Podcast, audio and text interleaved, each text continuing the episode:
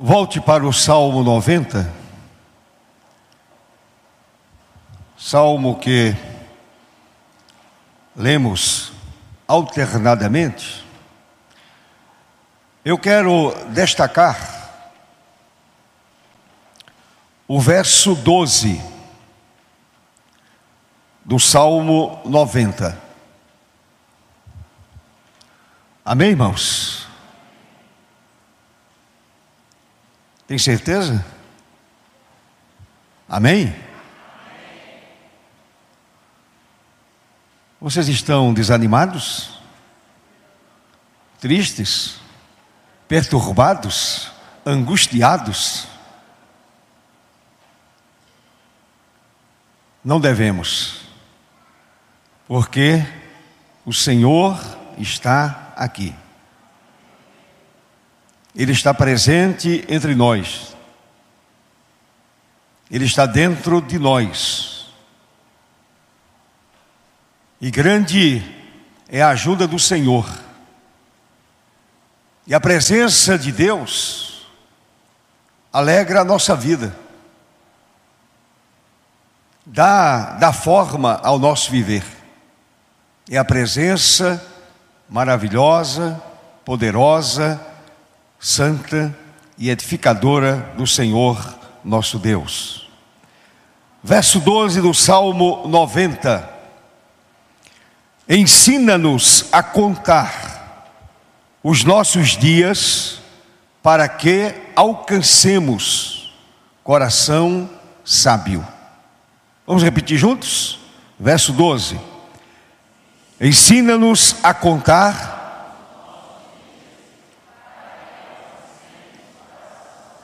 Mais uma vez, bem forte. Ensina-nos a contar os nossos dias para que alcancemos coração sábio. Coração segundo a vontade soberana do Senhor nosso Deus. Curve a sua cabeça, feche os olhos e vamos à presença do Deus eterno suplicando a sua assistência,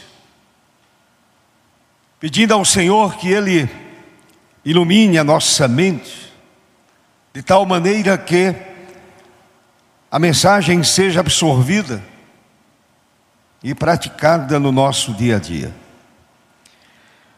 Amado Deus, chegamos mais uma vez à tua presença santa misericordiosa, presença abençoadora. A presença de Deus muda completamente o cenário de nossa alma, muda a nossa cosmovisão, muda a nossa maneira de enxergar o mundo, enxergar a vida. Pai amado, te damos graças por este momento de culto, momento de recolhimento espiritual. Estamos diante do eterno Deus, e na presença do eterno há abundância de alegria. A minha oração é que o Espírito Santo do Deus Trino nos abençoe nesta noite e nos faça entender a santa e preciosa palavra. Assim, ó Deus, oramos e agradecemos pelos méritos de Jesus, nosso Senhor. Amém. Amém. Meus irmãos, Fique ou fiquem com a Bíblia aberta no Salmo 90.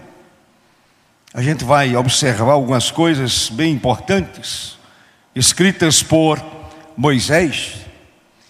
E o título deste salmo é muito interessante: A eternidade de Deus e a transitoriedade do homem. Deus é eterno, Deus é pleno e o homem transitório. O homem é simplesmente um ser transitório, que aqui neste mundo não permanece. Esta é a ideia do título do Salmo, que apresenta a eternidade do Senhor e a transitoriedade do homem. Mas, meus irmãos, eu gostaria de iniciar dizendo o seguinte: a vida, a vida que nós temos, nos ensina, meus irmãos, lições que marcam para sempre a nossa história. Lições que marcam para sempre a nossa história pessoal. Esses momentos são momentos bons, que nos fazem sorrir. Quando nós recordamos, sentimos ainda a mesma alegria e às vezes sem percebermos, a gente abre um leve sorriso. Experiências agradáveis, lições agradáveis que marcaram a nossa vida, que marcaram a nossa existência. Porém, a vida também é marcada, meus queridos irmãos, por lembranças amargas, lembranças tristes, que talvez tenham sido fruto de uma contagem equivocada dos dias. E quando a gente recorda essas lembranças, essas lembranças amargas, ainda sentimos tristeza. Está no passado, é verdade. Está lá no passado. Mas quando a gente traz à nossa memória essas lembranças amargas, elas ainda apertam o nosso coração. Como disse, talvez essas lembranças tenham sido fruto de uma contagem completamente equivocada dos dias. Todavia, meus amados, dessas lições nós tiramos preciosas lições. Às vezes a vitória não nos dá ou não desperta em nós essa necessidade de extrairmos da vitória as lições. Mas as experiências amargas ou as derrotas da vida, essas lembranças nos levam a repensar a nossa maneira de pensar e nos leva também a repensar a nossa caminhada nesta vida. Porém, é verdade, tiramos e continuaremos a tirar preciosas lições, preciosas lições para o nosso viver diário. Uma das lições que todos nós devemos devemos aprender e praticar durante toda a nossa vida é exatamente esta escrita por Moisés. Devemos aprender a contar bem os dias. E aqui eu não estou falando de matemática. Um em um são dois, dois e dois são quatro. Não é isso. E a gente pensar a vida segundo o modelo bíblico é pensar a existência segundo a vontade de Deus, é pensar a caminhada cristã segundo a vontade soberana do Senhor nosso Deus. E mais ainda, os dias são contados sabiamente quando fazemos a oração de Moisés. A oração feita por Moisés. Quando nós, melhor dizendo, tornamos a oração de Moisés a nossa própria oração pessoal, diante de Deus.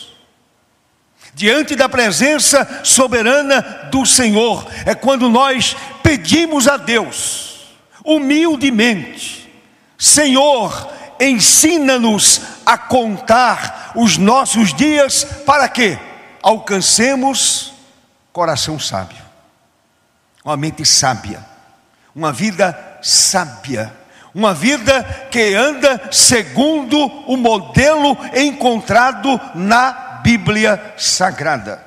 Ensina-nos a contar os nossos dias para que alcancemos coração sábio. Agora é interessante, meus amados, como neste Salmo 90, Moisés contrasta a imutabilidade e a eternidade de Deus com a transitoriedade e a mortalidade humana. Da, Moisés diz: Olha, Deus é eterno, Deus é imutável, o homem é transitório e mortal. Imortalidade nós só a teremos quando Jesus voltar.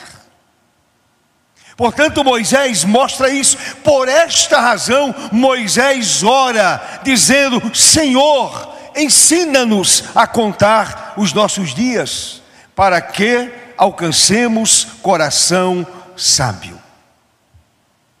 Olhe para a sua Bíblia.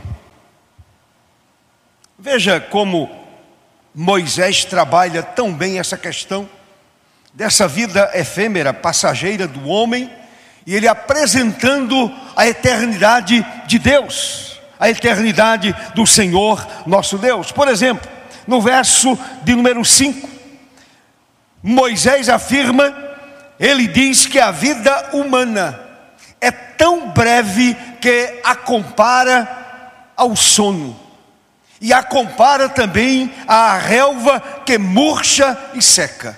Assim é a nossa vida. Assim é a nossa existência sobre a face da terra. Uma vida de fato transitória. Uma vida, meus amados, que passa rapidamente. É como a relva que murcha. É como o sono que vem, a gente adormece e acorda. É como o sono e como a relva que murcha e seca. Meus amados, a vida humana é apresentada também por Moisés como um breve pensamento. Já pensou como a vida humana passa tão rapidamente? Moisés diz: a vida é como um breve pensamento, aquele pensamento que vem à sua mente e de pronto já desaparece. Um breve pensamento. É assim a vida humana. Em contraste com a eternidade de Deus, em contraste com a imortalidade divina, a vida é como um breve pensamento. Está lá no verso 9.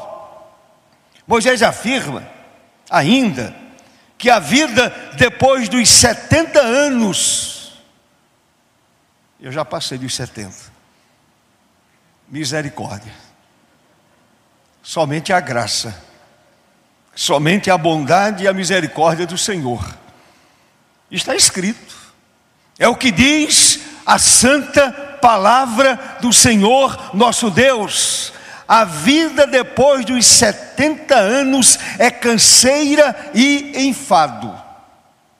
Alguns, pela robustez, chega aos 80. Aí eu fico imaginando, se depois dos 70 é canseira e enfado, imagine você, meu irmão, depois dos 80, dos 90.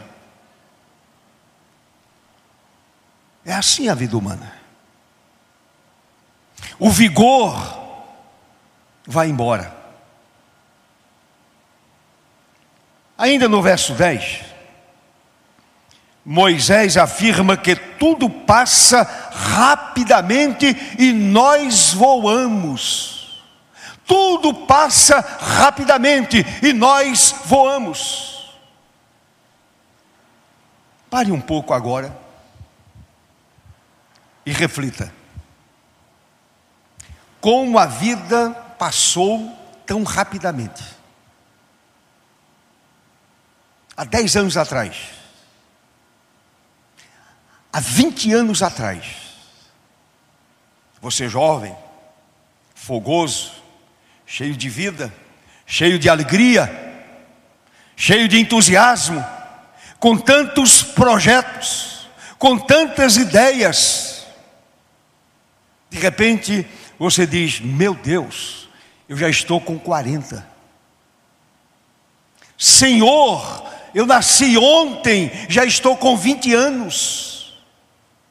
Senhor, eu já estou com 40 anos, 50 anos, 60 anos, a vida passou rapidamente, foi rápido demais, eu nem percebi a vida passando, eu nem percebi como já envelheci.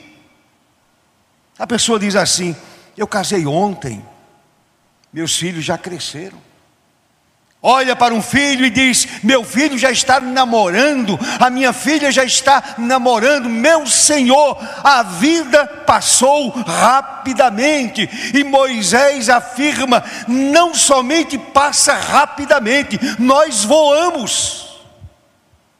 É assim a vida. É justamente pensando nessa vida tão efêmera nessa coisa tão rápida da vida humana, que Moisés ora pedindo a Deus graça para contar bem os dias. Moisés queria envelhecer, entendendo que contou bem os dias e viveu bem os seus dias. Talvez você esteja perguntando, quem sabe? Pastor, como contar bem os dias? Como disse, não é uma questão matemática, não é uma questão matemática. Talvez você seja até mestre em matemática, doutor em matemática, a questão não é essa aqui. E aí você pergunta, pastor, como contar bem os dias? Meu irmão, minha irmã, Prestem atenção. A contagem dos dias, segundo o ensino da palavra de Deus, envolve temor a Deus, afastamento do mal, vida permeada de amor, que oferece serviço abnegado a Deus. Repito, temor a Deus, um homem temente a Deus, uma mulher temente a Deus, uma vida que se afasta do mal, uma vida permeada de amor que oferece serviço abnegado a Deus. Portanto, vejamos à luz da Bíblia cada ação dessa. Cada ação dessa. Primeiro, temer a Deus. Contar bem os dias é temer a Deus. Evidentemente, não significa ter medo ou ficar aterrorizado diante da majestade divina. Não é sentir medo de Deus. Não devemos sentir medo de Deus. Deus nos ama. Ele nos ampara, Ele cuida de nós. Ele, de uma forma muito clara, já demonstrou através da Bíblia que ama o ser humano. E ama esse ser humano de uma forma tão especial, tão bendita, que deu seu filho para morrer no lugar do homem mortal para morrer no lugar do homem transitório, desse homem que passa rapidamente, O Senhor deu seu filho, portanto, isso é para nós demonstração inequívoca do grande amor de Deus. A Ele seja a honra e a glória. Amém, meu irmão? O que é temor a Deus? Meus irmãos, temer a Deus significa uma atitude reverente, respeitosa e confiante. Nós estamos aqui num culto público. Afirmamos e a Bíblia ensina que é verdade que quando nós nos reunimos, o Senhor está presente. Diante dele, eu preciso me portar reverentemente.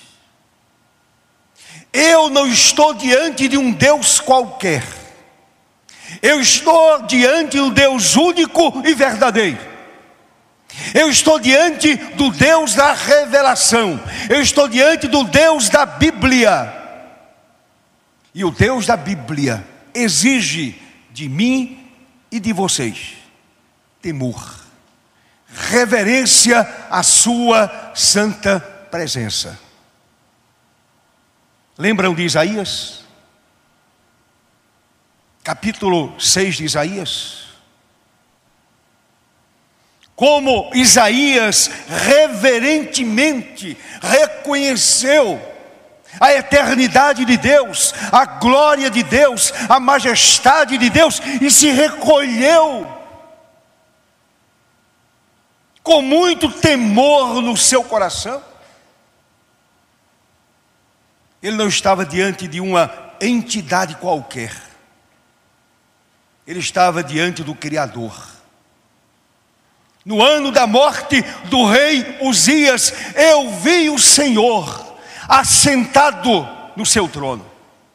Isso causa temor, reverência profunda ao Senhor nosso Deus.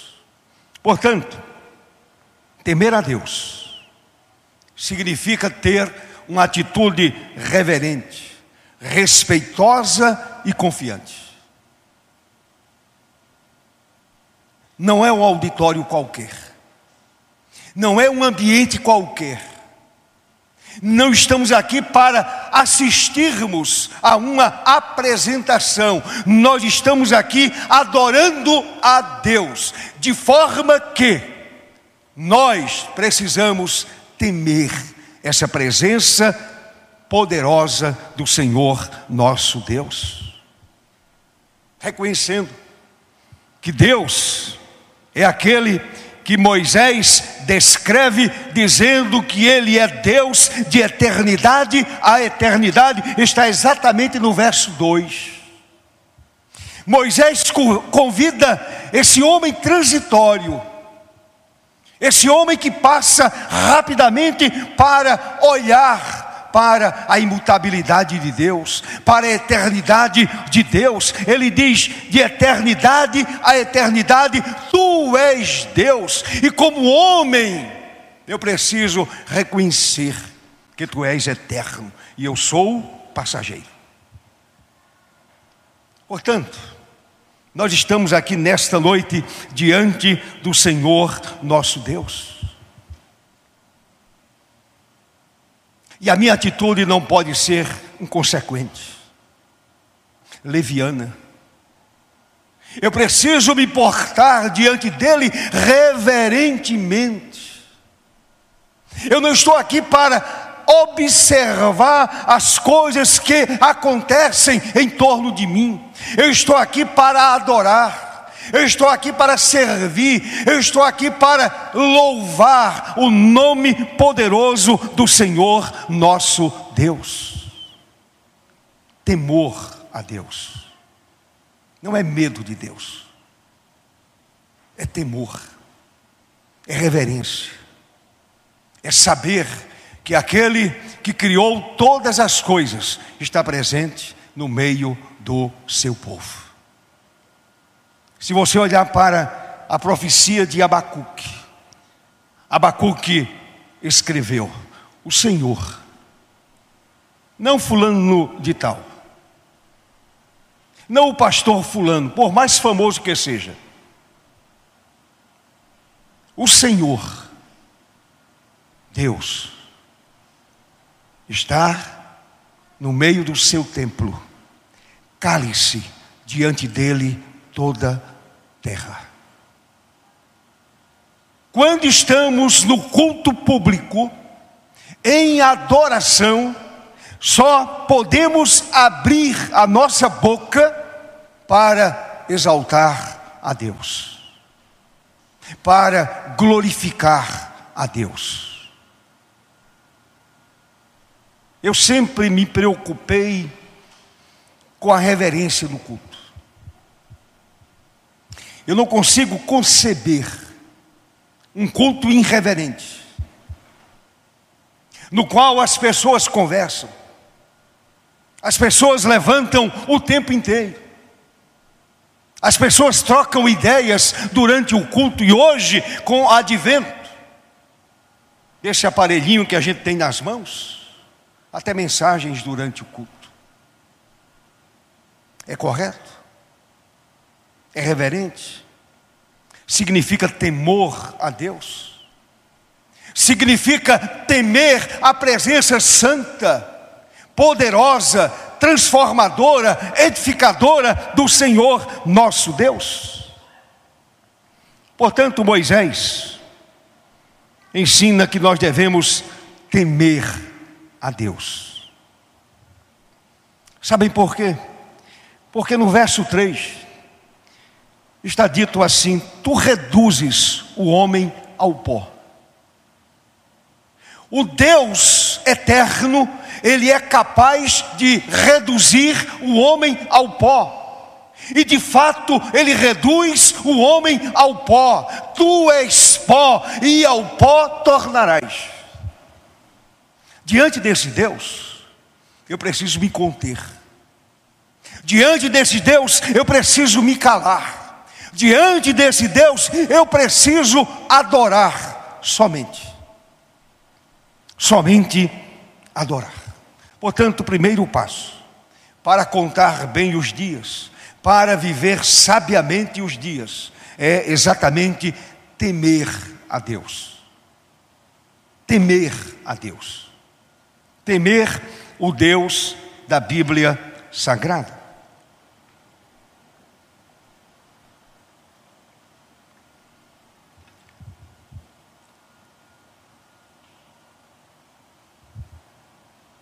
A segunda ação,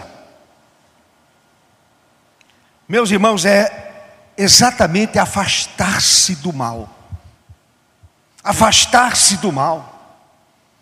Preste atenção, meu querido irmão, viver no mal, acostumar-se com ele, ou justificá-lo, é querer viver perigosamente querer justificar o mal, ou justificar o pecado, ou justificar o erro, ou justificar o equívoco, é querer viver perigosamente.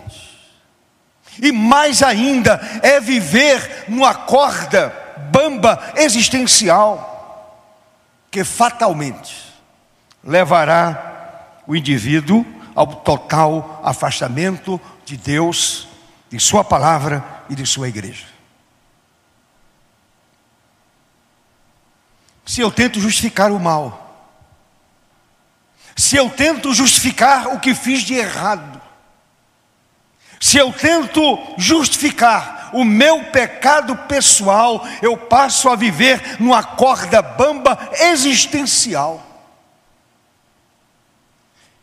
E à medida que eu vou tentando me justificar, quando perigosamente me aproximo daquelas coisas que me levam para longe de Deus, a minha vida espiritual começa a murchar, tal como a relva,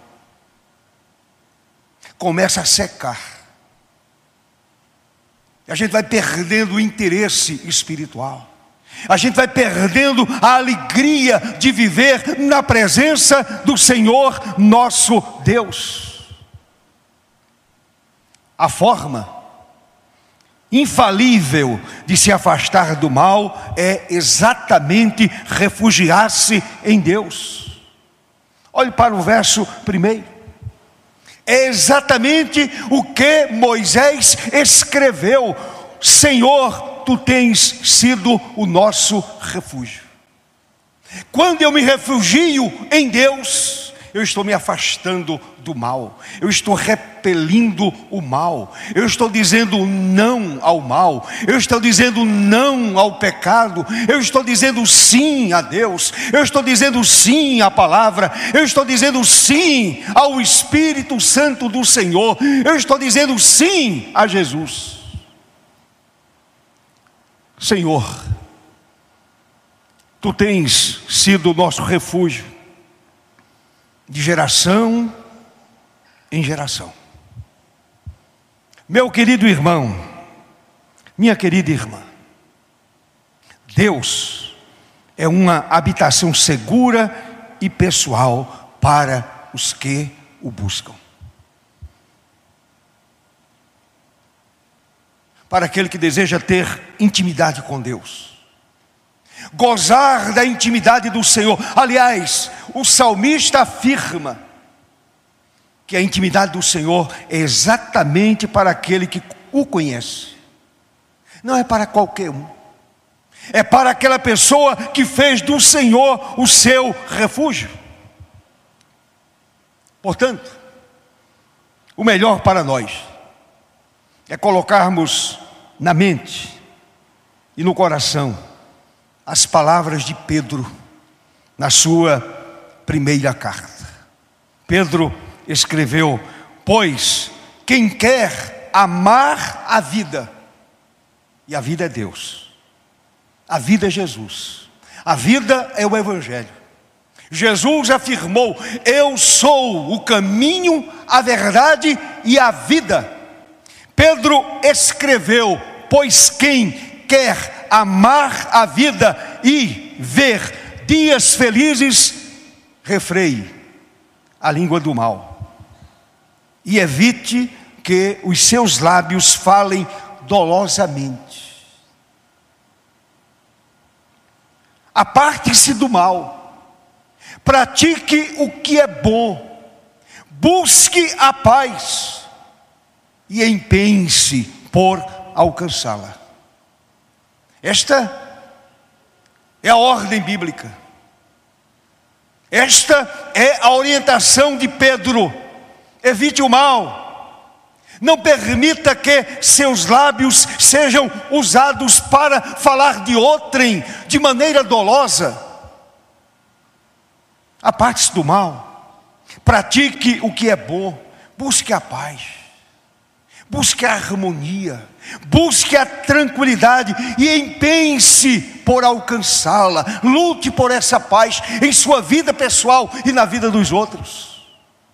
Lute por essa paz na sua comunidade de fé. Busque essa paz. No versículo seguinte, que está lá no capítulo 3 da primeira carta de Pedro, nós lemos os versos 10 e 11 do capítulo 3. No versículo seguinte, verso 12, o apóstolo nos faz duas promessas e mais uma advertência. Pedro escreveu: Porque os olhos do Senhor repousam sobre os justos, sobre os crentes, e os seus ouvidos estão abertos às suas súplicas. Primeiro, os olhos do Senhor repousam sobre nós. Que bênção! Nós estamos aqui reunidos, não estamos vendo a Deus, Ele é Espírito porém os seus olhos repousam sobre nós, os seus olhos repousam sobre a sua família, os seus olhos repousam sobre a sua família e a sua casa, repousam sobre a sua vida pessoal, repousam sobre os seus filhos e filhas. Os seus ouvidos estão abertos as suas súplicas. Não é um Deus surdo, é um Deus que ouve, é um Deus que se inclina para ouvir. A nossa oração chega à Sua presença, e a Bíblia afirma que sobe como aroma suave a Deus. Vale a pena orar, porque o Senhor nos ouve. Seus ouvidos estão abertos, abertos às suas súplicas. Mas o rosto do Senhor, aí vem a advertência, mas o rosto do Senhor está contra aqueles que praticam males. Você gostaria de ter Deus como seu adversário? Não queira. O faraó tentou e não deu certo. Outros tentaram e não deu certo. Não adianta levantar a servir diante de Deus.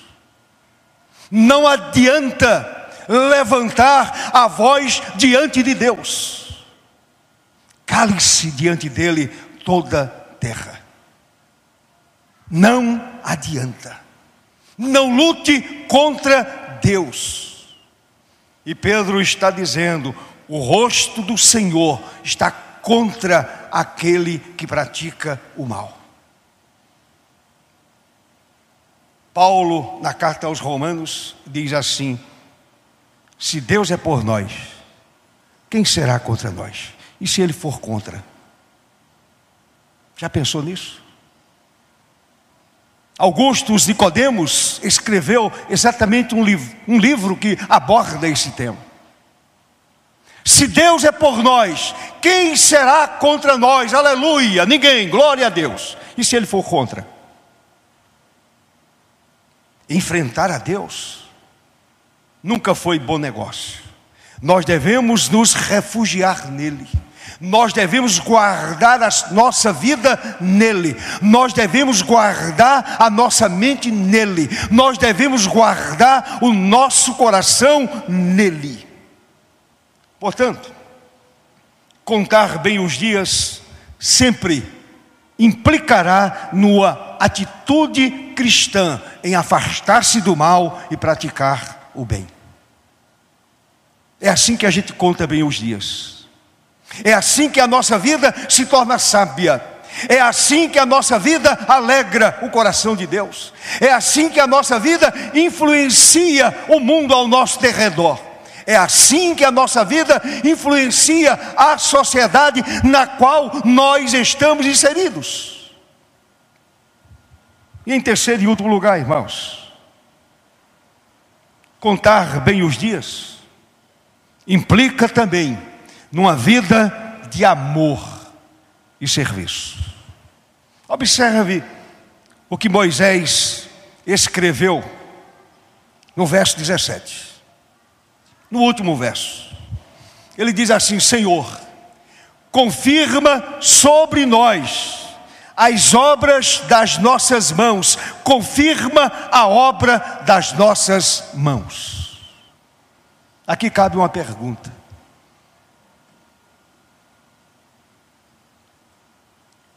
o que você tem feito recebe o selo da aprovação divina? Recebe o aval de Deus? O Senhor pode olhar para você e dizer: servo bom e fiel,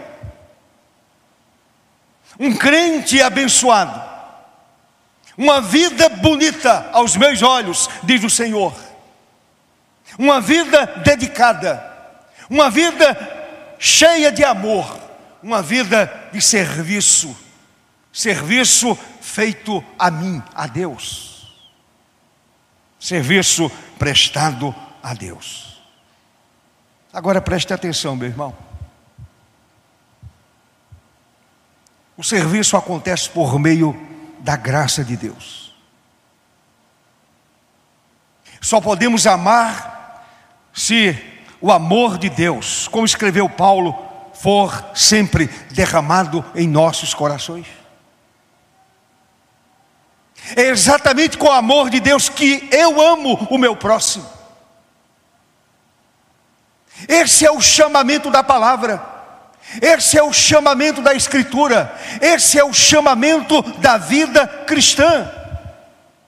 Então vejam bem, por meio da graça de Deus, o ser humano, frágil e passageiro, é capaz de realizar obras sólidas para a glória do Senhor. Para a glória de Deus, não para a glória pessoal daquele que faz, para a glória de Deus. E é interessante que, mesmo que façamos boas obras, mesmo que façamos o serviço de Deus, lá no fundo a gente pensa o seguinte: continuo sendo servo ainda infiel. O pouco que eu faço não representa nada diante da grandiosidade de Deus. E o pouco que eu faço, eu o faço pela graça de Deus, eu o faço pela bondade do Senhor, pela misericórdia do Senhor nosso Deus. Ora, se o pouco que nós fazemos não representa assim tanto.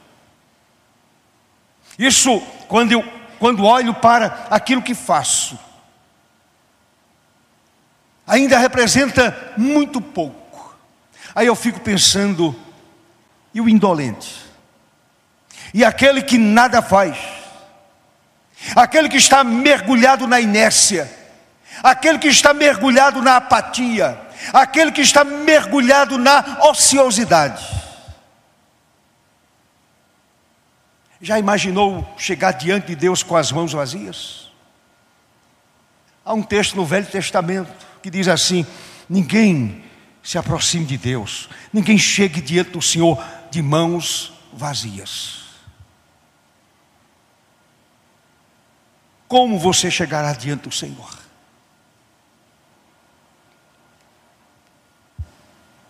Como está a sua vida de serviço, de trabalho, de trabalho abnegado?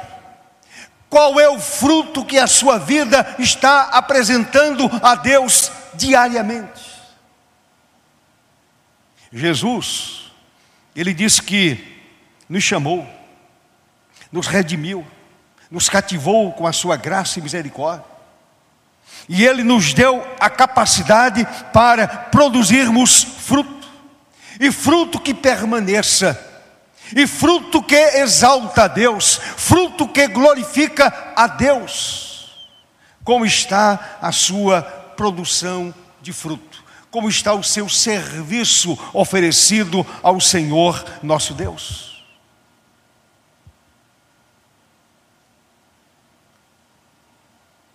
Eu não quero chegar diante do Senhor de mãos vazias. E aqui não é nenhuma vaidade. É porque a Bíblia diz que eu não posso me apresentar diante do Senhor de mãos vazias. Eu tenho que ser diligente naquilo que faço. Eu tenho que ser obediente ao meu chamado espiritual. Eu tenho que olhar para a Bíblia e entender que a Bíblia me chama para a produção de fruto. Eu preciso compreender que a Bíblia me chama para o serviço cristão. E serviço permeado pelo amor permeado pela graça bendita do Senhor nosso Deus. Ano novo. Quantas pessoas fazem votos? Este ano eu estarei envolvido com o Senhor. A irmã diz: Este ano eu estarei envolvida com a obra do Senhor. Eu quero me envolver com Deus. Não somente me ocupar com as coisas de Deus. Eu quero me ocupar primeiramente com Deus. E quando eu me ocupo com Deus, eu trabalho para Deus. Tem gente que trabalha para o dono da obra e esquece o dono dessa mesma obra. Eu preciso me envolver totalmente com Deus. E quando me envolvo com Ele, eu exerço essa condição de serviço permeado pelo amor. Meus amados irmãos, contar bem os dias certamente inclui esse desejo sincero de se envolver com Deus e com o seu reino, com o seu trabalho, com a sua obra. Contar bem os dias é permitir que o Santo Espírito encha a sua vida de amor. E você receba esse batismo de amor, esse batismo transformador de amor. E eu concluo dizendo: durante todo o ano de 2023 e pelo resto de nossos dias. Precisamos, sim, precisamos aprender a contar bem os dias. A contagem sábia dos dias passa, evidentemente, pelo temor reverente a Deus, não aos homens a Deus.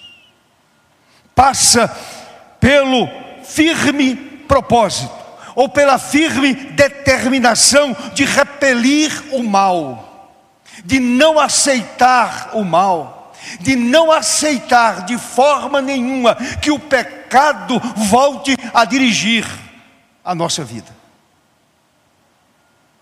Contar bem os dias, passa também pelo propósito de oferecer a Deus, primeiramente a Deus e aos homens, feitos à semelhança do Senhor, o serviço cristão.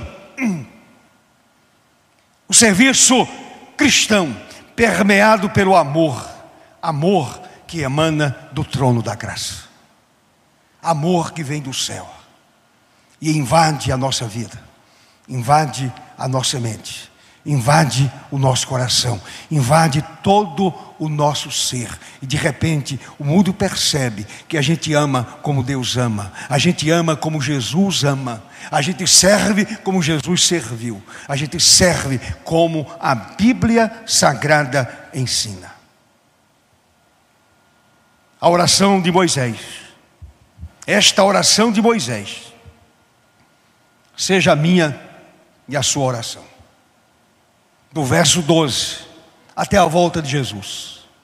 Até a volta gloriosa de Jesus. E quando ele voltar, aquilo que é mortal vai ser imortal. A minha mortalidade vai ser mudada pela imortalidade de Deus. Ensina-nos a contar os nossos dias, para que alcancemos coração sábio. Coração agradável a Deus. Coração sintonizado com o coração de Deus. Coração completamente submisso a Deus. Completamente submisso à palavra de Deus. Completamente submisso ao senhorio de Deus que é o Espírito Santo, o Espírito do Deus Trino, nos leve a pensar sobre estas realidades e vivamos este mundo sabiamente para o louvor da glória de Deus. Amém.